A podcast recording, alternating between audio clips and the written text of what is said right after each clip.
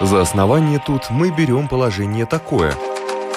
Из ничего не творится ничто по божественной воле. Тит Лукреций Кар.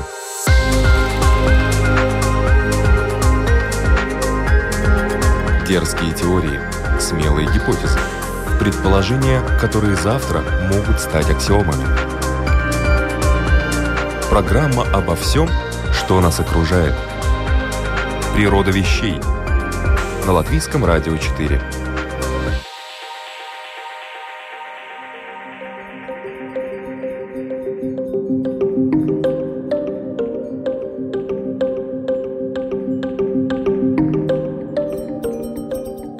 Приветствую вас, любители узнавать новое об уже известном. В эфире программа «Природа вещей» и я, ее ведущая Людмила Вавинска. Латвия – миграция культур.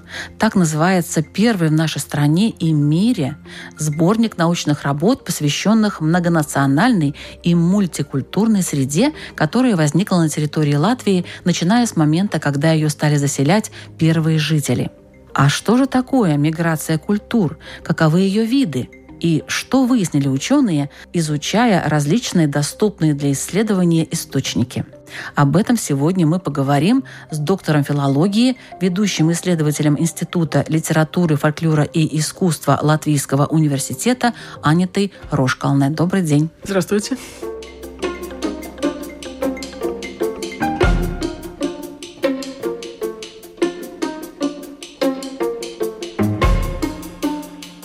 Есть материальная культура, а есть мифы, фольклор.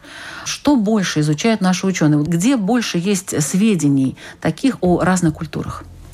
Практически повсюду, в любой области, следы культуры я бы сказала, разных культур имеются, и задача ученых которые мы себе поставили в этой коллективной монографии, как раз определить, какие признаки культуры других народов существуют в культуре Латвии.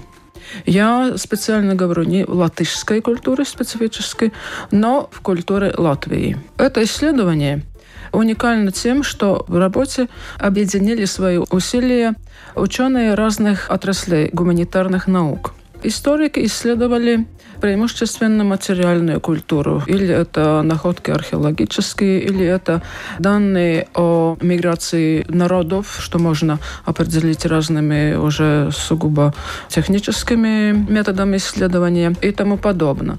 Философы и исследователи религии смотрели, как в Латвию приходят из разных сторон представители других народов, которые каждый пришел со своей религией, со своими достижениями в философской области, в теологической области. То есть со своим что... мировоззрением? Конечно, это включает в большой степени мировоззрение, но не только. Также сюда можно присоединить еще потоки разных наук, как приходили технические какие-то мысли откуда-то, или в области биологии, или ну, разные потоки научных идей. И, конечно, то, что мы больше всего понимаем как культура, или чаще всего понимаем как культура, это фольклор, литература, это музыка, это танец, как образное мышление и тому подобное. Еще языковеды. Они тоже в своих материалах видят, из каких сторон, из каких народов пришли сюда другие люди, люди других национальностей со своим языком. И как это оставило какое-то впечатление, во-первых, на латышский язык, но наша цель была не только определить более-менее обширно, какие потоки пришли в Латвию, но мы себе ставили задачу также показать, как разные потоки культурных фактов выходили из Латвии в мировую культуру. Во-первых, к нашим самым близким соседям, или это языковые какие-то взаимодействия, как наша музыка выходила в мир, как литература. В общем, все отрасли человеческой жизни, какое взаимоотношение отношение у нас было обоюдное, не только в одну сторону. Ну вот интересно, больше было влияние на местных жителей или наоборот местных жителей на окружающие народы, которые населяли ближайшие территории? Вот что угу. больше? Либо к нам больше приходили, нам привносили всего угу. там во всех областях, как вы говорите, и культуры, и что касается такой материальной части, или все-таки и мы могли? Начнем с того, что и мы могли, и это прослеживается в нашей книге. Но вопрос, что больше – это уже то, что можно, наверное, измерять цифрами, если вот посчитать, сколько переводов были там на какие-то языки, например, поскольку мне ближе литература, я конкретнее могу об этом говорить. Но если мы так будем смотреть, то любой народ, независимо это латышский, литовский, эстонский, финский, русский, английский, абсолютно все народы больше получают из мира – чем дают э, миру. Хотя это, я думаю, абсолютно логично, потому что в разных эпохах и в разных видах контактов мы получаем огромное количество информации. И факты культуры – это такая же информация, как если мы сейчас смотрим или знаем, что информационный поток от всего мира через наши электронные компьютеры и все остальное – огромный поток. Раньше, конечно, не было интернета, какие-то времена. Раньше не было телеграфа, раньше были конная почта, которая перевозили. Но все равно получали больше, потому что из многих стран. Если из одной страны получали только, это было бы один вариант, из двух стран еще второй вариант и так далее. Но суммарно смотря, мы можем подумать и оценить, что, например, в начальной какой-то стадии вообще развития культуры на латвийской территории. Уже существовали латвийские племена, разные племена, которые потом формировали латвийскую нацию. Племена уже были с 10-13 столетия. И когда уже расширились контакты с окружающими другими народами, по разным причинам. Это были торговые, это были военные действия разные. Из Востока, из Запада мы знаем, то эти племена объединились. У них больше происходило слияние языков, уже начиная с XIV века можно говорить, что это была уже латышская нация как таковая. Там были либеши, земгали, курши и латгали. Четыре основные такие формирования пирмтаутас которые даже сейчас можно проследить, что на латвийской территории есть четыре такие района, которые мы называем новоды пока. И будем так называть, они давно уже называются новоды. Курземес новаds, Латгалес новаds, Видземес и Земгала. Вообще-то эти новоды на территориях раньше этих племен, которые там были. То есть вот эта вот территория, она так и осталась за теми племенами? Примерно, где они жили, так она mm-hmm. и называется? Yeah. Или один регион увеличился за счет другого или уменьшился? Вот это не произошло такое? Это везде происходит. Так же, как с административным делением.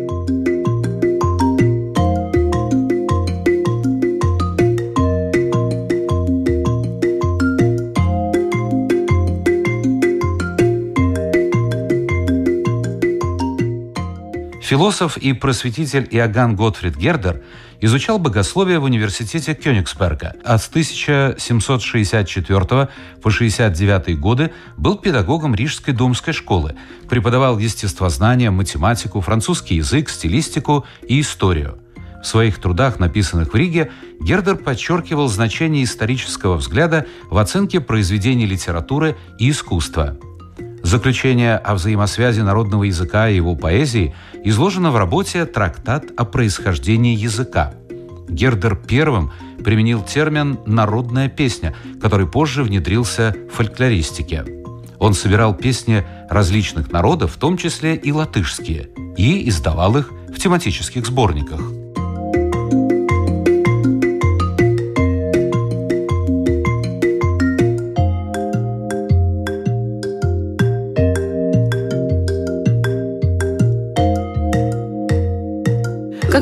интересно, так образовались? Там, там, там. И разница в языке, угу, вот да. какая-то есть. Между какими-то, скажем, видзами и курзами там, может быть, поменьше, а угу. вот латгалы и видзами, допустим, угу. разница очень большая. Каким образом вот получилось так, что можно сказать, что почти два разных языка, да, они очень близкие, очень похожие, они из одного раздела языкознания, но, тем не менее, угу. они почему-то другие. Я больше исследую литературу, но основы языкознания у меня немножко имеются, конечно. Mm. Немножко не точно. Латышский этнос образован из двух основных языковых групп. Это лейбеши, которые финско-эстонской группы, сомугры, Финно-угорская группа. Финно-угорская группа, я, и балты. Единственные живые балтийские языка – это латышский язык и литовский язык. Значит, это финно-угорский и латышский, балтийский слились. И мы считаем, что это основа латвийской нации. Насчет поменьше делений.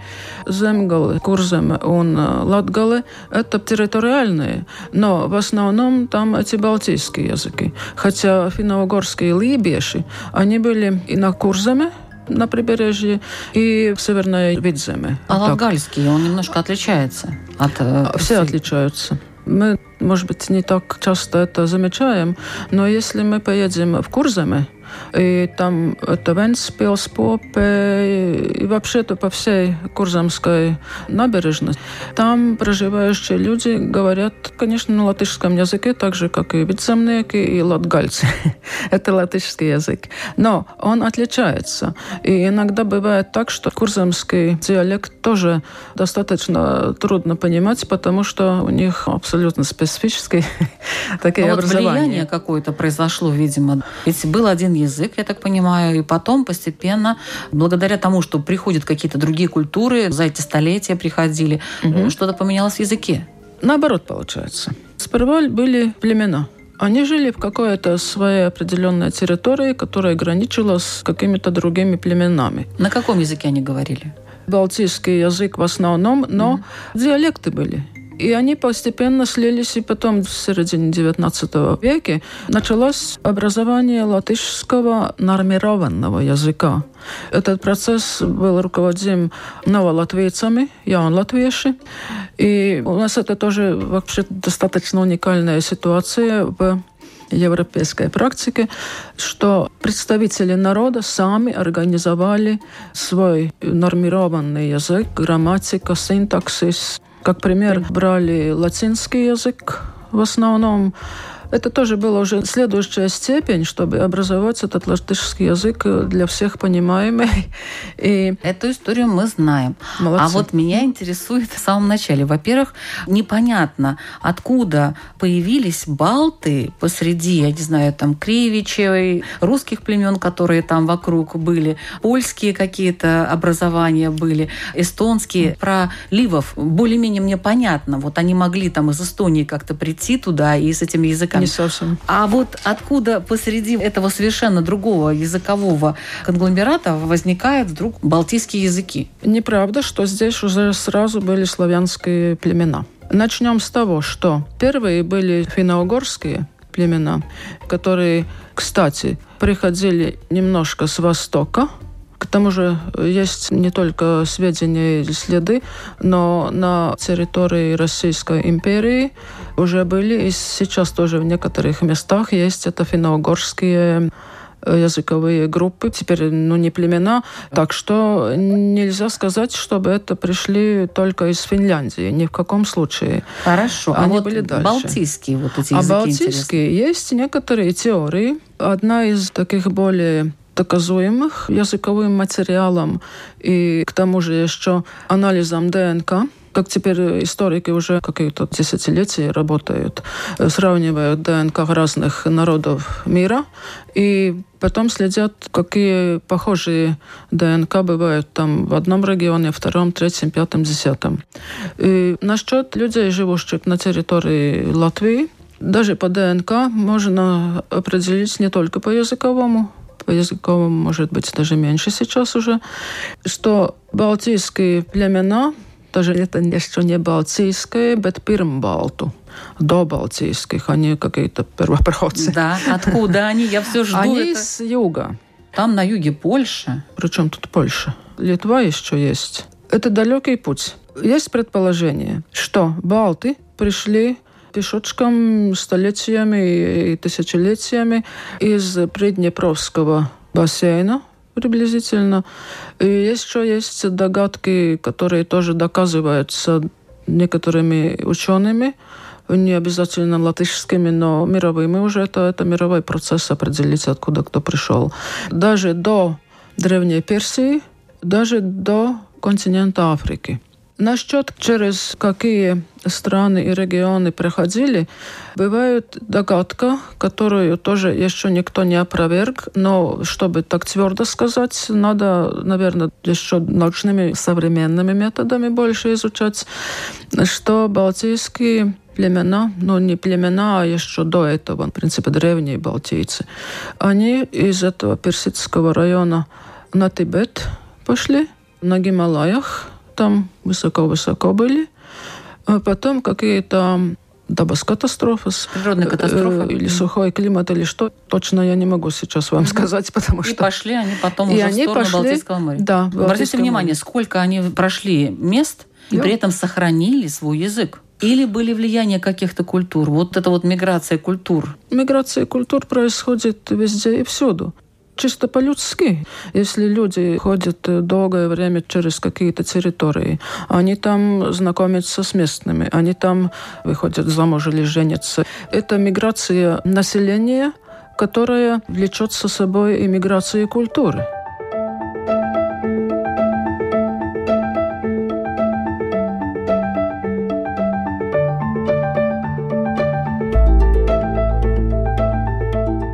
Книгопечатание в Латвии было начато в 1588 году, спустя примерно 120 лет после изобретения Гутенбергом ручного печатного станка. По приглашению рижского магистрата первую типографию в Риге основал голландец Николай Молин, который прибыл из города Антверпена. За 38 лет активной деятельности он напечатал более 200 наименований изданий, в основном на латинском и немецком языках. Особое значение – имеет так называемый «Лютеранский справочник», выпущенный в 1615 году, первая книга на латышском языке, изданная на территории Латвии. Она состояла из учебного пособия по библейским текстам, псалмов и духовных песен.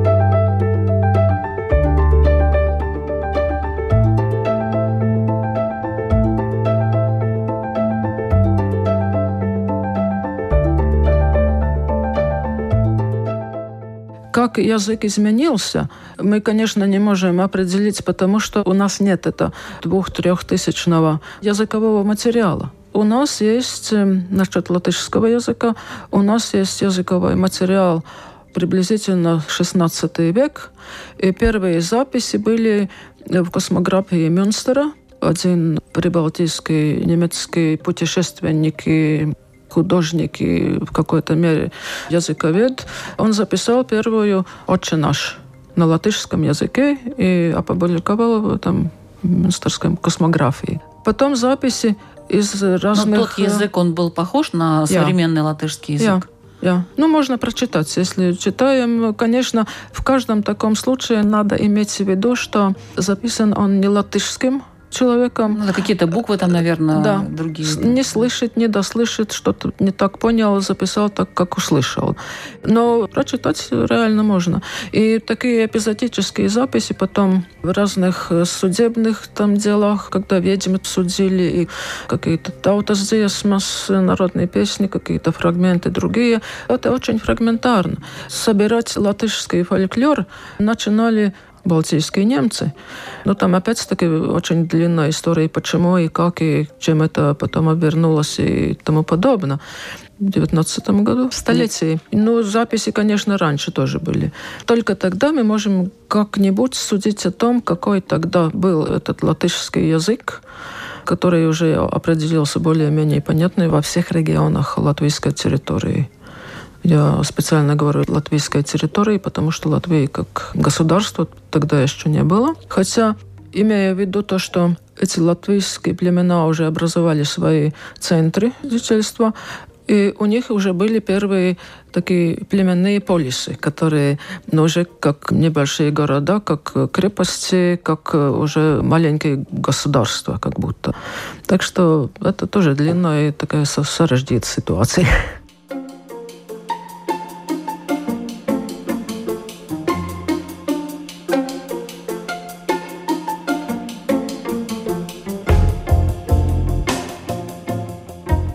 Ну вот есть еще материальная культура, которая тоже, судя по вашему труду, мигрирует, то есть переходит на какие-то другие места mm-hmm. и, mm-hmm. так сказать, обживает, так mm-hmm. в кавычках говоря, эти территории, показывая, допустим, культуру других народов. Да? Mm-hmm. Я понимаю, что немецкая культура очень большое влияние оказала mm-hmm. на местную материальную культуру. Но маленький один нюанс.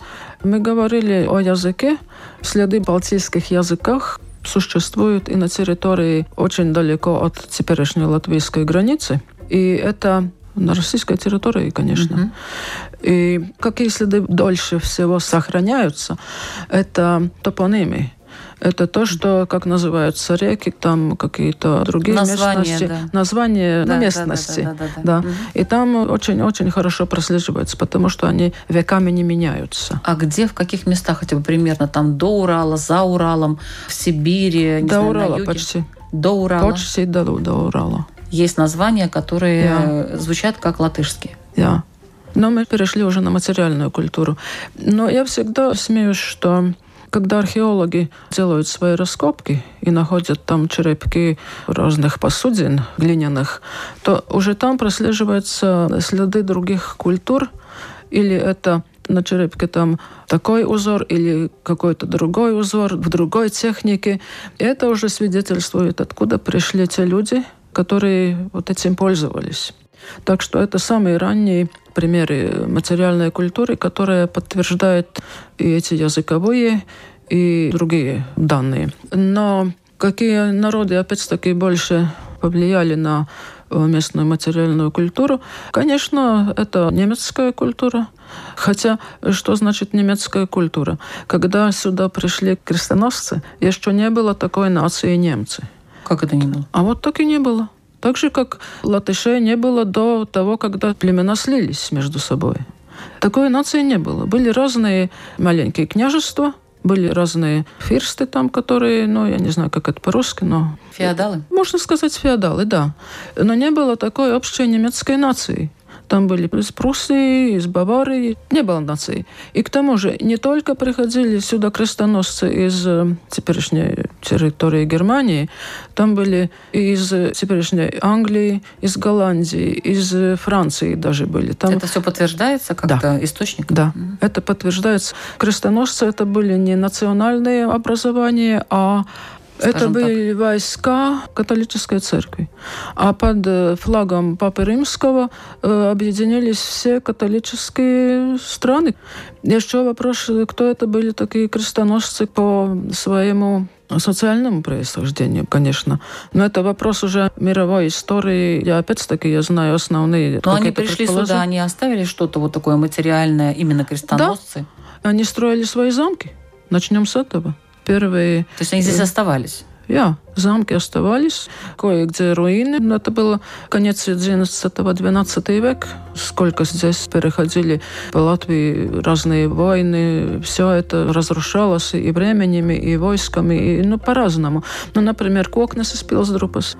Первый замок, по-моему, были Викштиле. Но это уже область истории. Историки как раз тоже об этом говорили.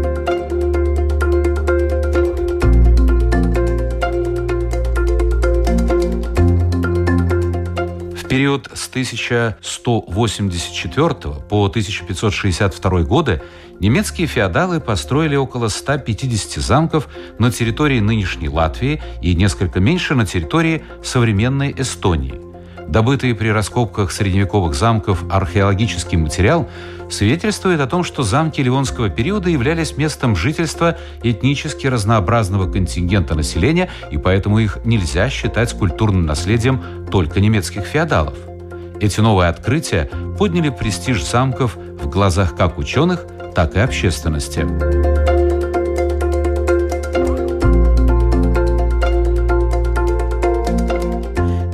Можем смотреть более детально. В этой книге историки как раз такие ближние планы брали. Например, черепки или красные печки, печи, которые печи. строились, печи строились и эти керамические изразцы. И вот на таких изразцах, конечно, изображалось всякое. И в одной из статей в этой книге как раз очень интересный материал, что на таких изразцах, в принципе, уже была определенная пропаганда социальных слоев и религиозных фигур, потому что там портреты Историки наши сравнивали разные старые гравюры с этими изразцами. И там уже определенная даже пропаганда, не только какие-то варианты культуры, которые переносились. Но и так в каждом веке можно увидеть то, что здесь было, когда шведские войска были в Видземе. Это, опять-таки, до Большой Северной войны. Там они оставили свое культурное наследие, они строили э, множество школ для крестьянских детей, которые в другой территории нынешней Латвии такого не было. Они первые начали.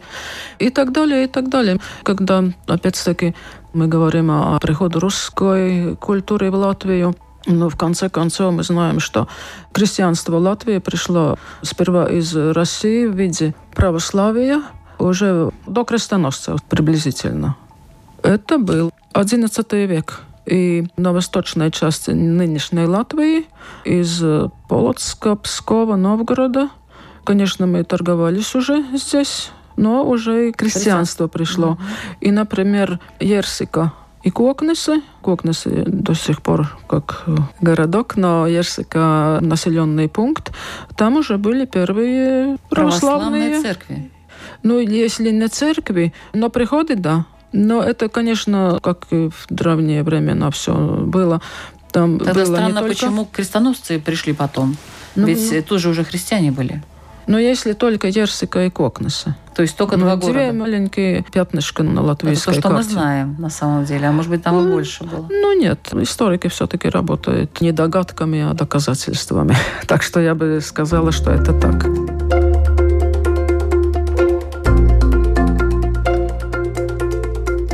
Школы, построенные для крестьян шведами в период их владения территориями Латвии, не сохранились, зато стоят так называемые «шведские ворота». И не только в Риге. Есть такие в поселке Прекуле, находящемся в 36 километрах от Лепаи. Шведские ворота – сторожевое сооружение при въезде в бывшее прекульское родовое имение баронов фон Корф – Самые первые сведения о Прекуле относятся к 1483 году, когда в Цессисе магистр Ливонского ордена Берн фон дер Борг отдал в Лен прибывшему из Двестфалена рыцарю Клаусу Корфу земли, в том числе и Прекуле. Его потомок прославился в Российской империи. Прекульский барон Иоганн Альбрехт фон Корф собирал материалы об истории Курзова, был русским дипломатом и шесть лет возглавлял Петербургскую академию наук. Как ни странно, но с Прекула связано имя и такого известного человека, как немецкий философ Иммануил Кант. Всю жизнь Кант считал, что его предки были родом из Шотландии и очень этим гордился. Но историки выяснили, что его прадед Рихард Сканц был выходцем из-под Прекулы. Сын Рихарда перебрался в Мебель, нынешняя Клайпеда, а его внук, отец философа, в Кёнигсберг, ныне Калининград – где женился на нюрнбергской девушке Анне Регине. Поэтому Иммануил мог считать себя курзамским немцем, но не шотландцем.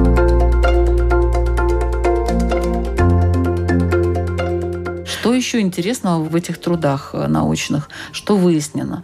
Мы, конечно, хотели сделать, во-первых, для нас самих, как для коллектива. Все-таки нас было 29 авторов из разных отраслей гуманитарной науки. Для самих себя и для читателей широкий обзор о всех процессах, которые тут происходили. И если мы говорим, что пришло в Латвию и что ушло из Латвии дальше в мир, это одна часть. Второе, было интересно проследить, как происходило взаимоотношение латышской культуры с культурой немецкой, с культурой русской. И уже по меньшей мере с эстонской, с литовской, с еврейской и так далее. Все народы, которые здесь побывали, и большинство здесь до сих пор, около 100 представителей 100 наций сейчас на латвийской территории все-таки до сих пор живут. И, конечно, больше всего приходится говорить о балтийских немцах и о российской части жителей, потому что наиболее долгие взаимоотношения у нас и многочисленные.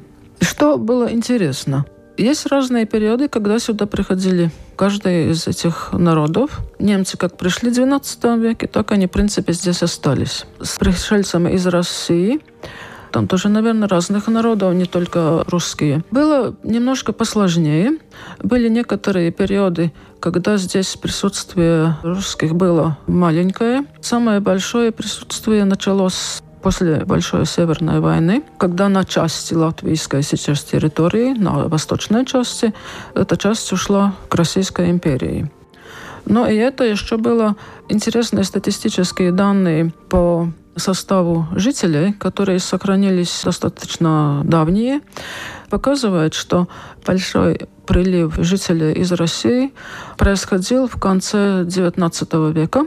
Там вообще-то очень сложные процессы, почему и как. И как потом до наших времен, как эта миграция немцев и, скажем, русских, хотя это не, не только русский народ, как она происходила и как повлияла наша общая жизнь, на нашу культуру этих разных все-таки народов. Когда латвийцы, новолатвийцы формировали свою национальную культуру уже сознательно, это называлось отмода, пробуждение. Это происходило в середине XIX века. И очень интересно было, что скоро после нашего латышского пробуждения началось пробуждение в культуре прибалтийских немцев. Не в немецкой, то, что в Германии, а вот здесь, которые жили. Латышское пробуждение стало как будто стимулом. И увеличилось это различие между слоями. И как-то это стимулировало, что немцы тоже хотели проявить больше свою литературу, свою музыку, свое искусство, живопись. И в конце XIX века из российской территории пришли главным образом рабочие, те слои населения, которые были нужны большой индустриализации, которая, во-первых, в Риге произошла в основном.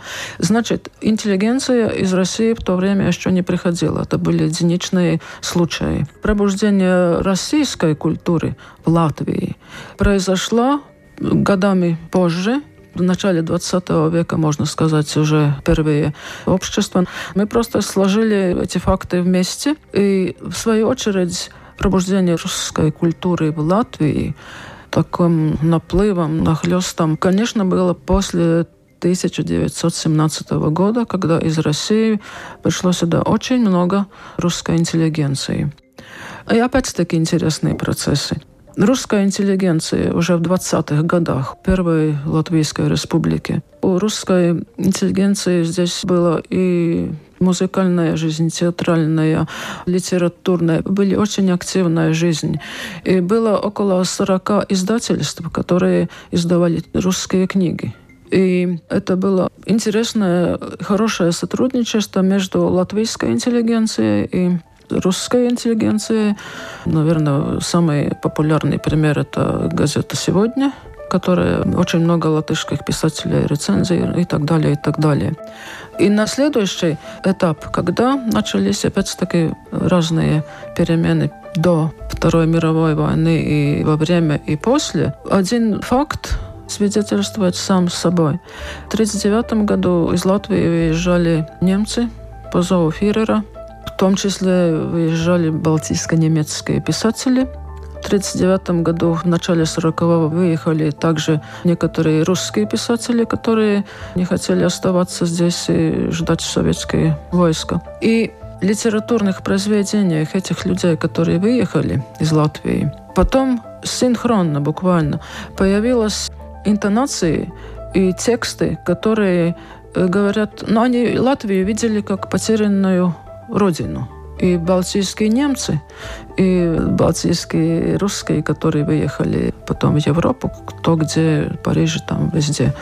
Опять такие параллельные мотивы. Просто их надо знать, о них надо думать, надо понимать их, и для этого эта книга. Спасибо большое. Я напомню нашим радиослушателям, что сегодня в программе «Природа вещей» об миграции культур в Латвии и миграции латвийской культуры, латышской культуры рассказывала доктор филологии, ведущий исследователь Института литературы, фольклора и искусства Латвийского университета Анита Рошкалне. Программу провела Людмила Вавинска, компьютерный монтаж Ингрида Бедела, музыкальное оформление Кристины Золотаренко. Текст об интересных фактах о миграции культур читал Александр Алексеев. «Природа вещей». Мы открываем ее каждый четверг в 3 часа дня на Латвийском радио 4. Присоединяйтесь.